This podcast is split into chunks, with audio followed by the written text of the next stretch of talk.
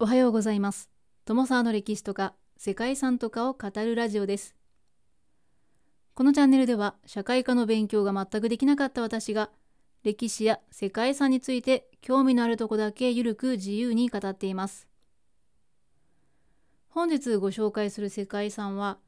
ヤロスラブリの歴史地区です。ヤロスラブリはロシア連邦の西部を流れるボルガ川沿いに位置する河口都市です。ロストフから流れるコトロスリ川との合流地点にあって工業が盛んで交通の要衝でもあり道路網や鉄道網を通じて各地と結ばれています。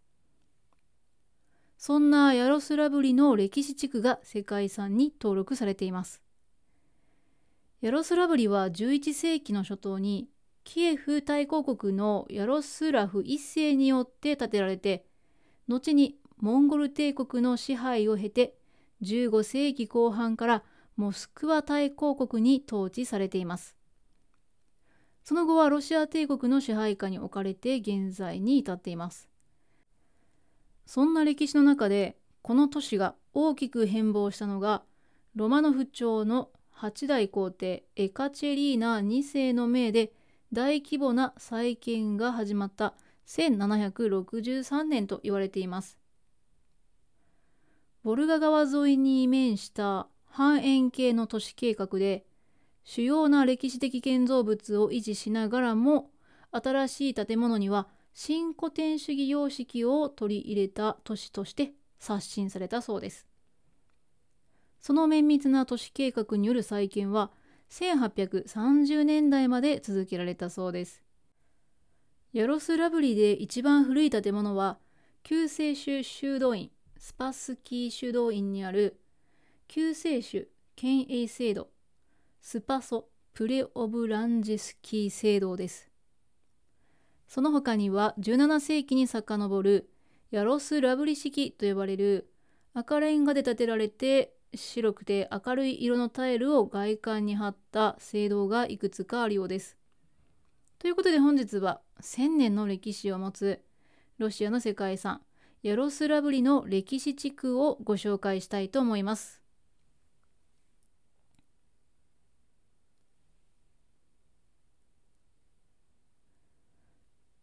モスクワの北東へ約 250km ボルガ川とコトロスリ川の合流点に位置するヤロスラブリは11世紀以降交易の中心として栄えました。現在はヤロスラブリ州の州都で人口は60万人弱。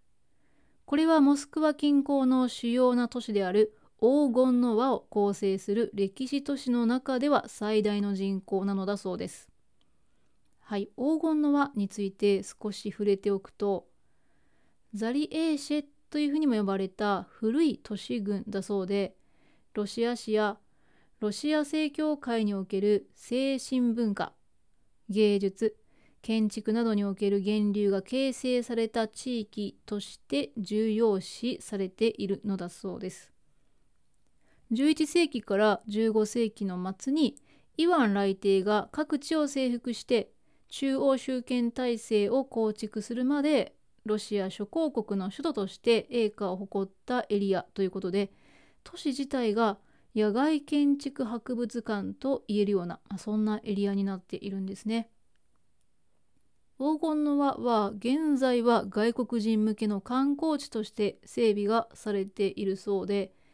その中のいくつかの都市は世界遺産でも知られる場所です。ヤロスラブリはそんな黄金の輪の中で最大の都市でもあります。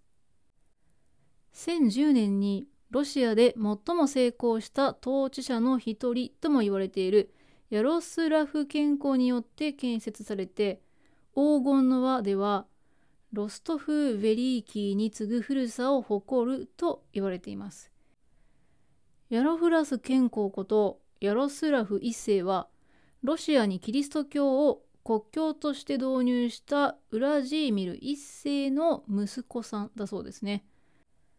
数多くの教会を建立して文化全般を発展させたのはこのヤロスラフだというふうにも言われるそんな人物です。現存するウクライナの世界遺産のキエフにあるソフィア聖堂を建設したのもこのヤロスラフ一世なんですね。彼はロシア最初の成分法ルーシー法典ことルースカヤ・プラウダを編纂して多くのヨーロッパ諸国やビザンティン帝国との外交関係を確立したといった功績もあるそうです。ヤロフラス一世は980年代の末に父からロストフに配置されて1010年に兄であるビシスラフが皇居した後にノブゴロド公位につきました。そしてその過程でロストフから約60キロの場所にヤロスラブリを建設しています。1218年にはヤロスラブリを首都としたヤロスラブリ公国が成立して公国の領域はヤロスラブリ周辺からボルガ川の支流域にも広がっていたそうです。そんなヤロスラブリはその後1223年に始まった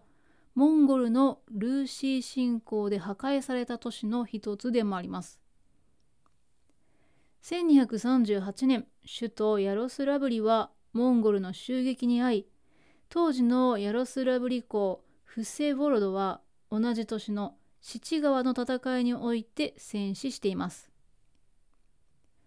その後ヤロスラブリ公国は他の北東ルーシーの諸公国と同様にモンゴル人勢力の支配下に置かれることとなりました。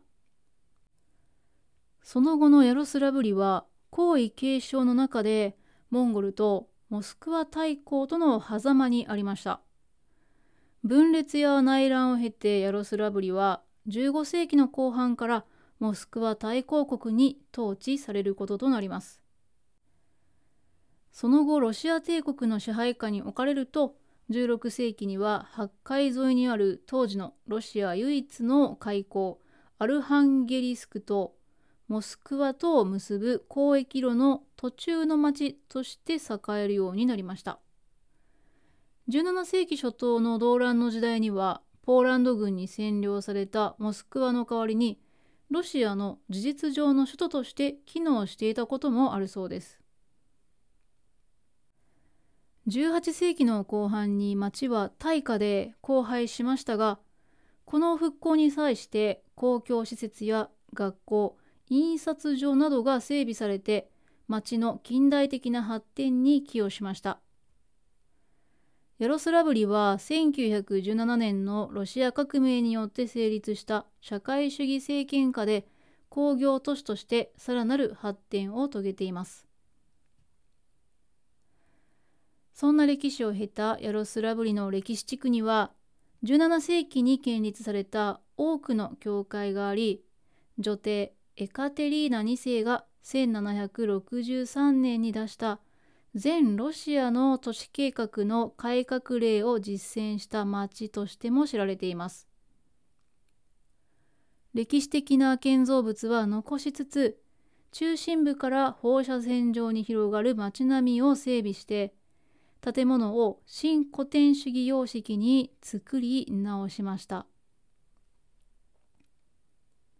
そんなエロスラブリで一番古い建物は救世主修道院スパスキー修道院にある救世主県営聖堂ことスパソプレオブランジェスキー聖堂です。